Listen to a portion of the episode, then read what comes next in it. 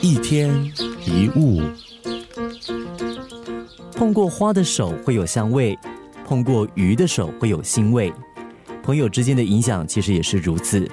你跟什么样的人在一起久了，就会变成什么。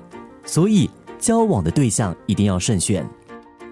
我们很少意识到，我们一直持续受到周遭的人影响。就好像跟勤奋的人在一起，你不会懒惰；跟积极的人同行，你不会消沉。所以，如果你希望自己过得更好的话呢，尽量找比你优秀的朋友。如果老是跟同一群人做同一样的事，那么你的成长往往是有限的。有位作家吉姆·罗恩说过一句话：“你最常往来的五个人，他们的平均值就是你。”所以去注意一下。那些常酗酒、赌博、爱玩乐的人，周遭一定会有类似的朋友。像年轻的吸毒犯，你问他们是跟谁一起吸毒的，答案总是千篇一律，跟朋友一起吸毒的。所以仔细思考一下，你自己目前的朋友有哪一些？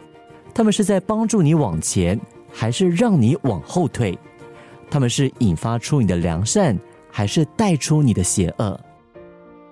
有的时候，我们希望人生改头换面，需要换的也许是一些朋友。只有跟不一样的人在一起，我们才会有不一样的人生。一天一物，你最常往来的五个人，他们的平均值就是你。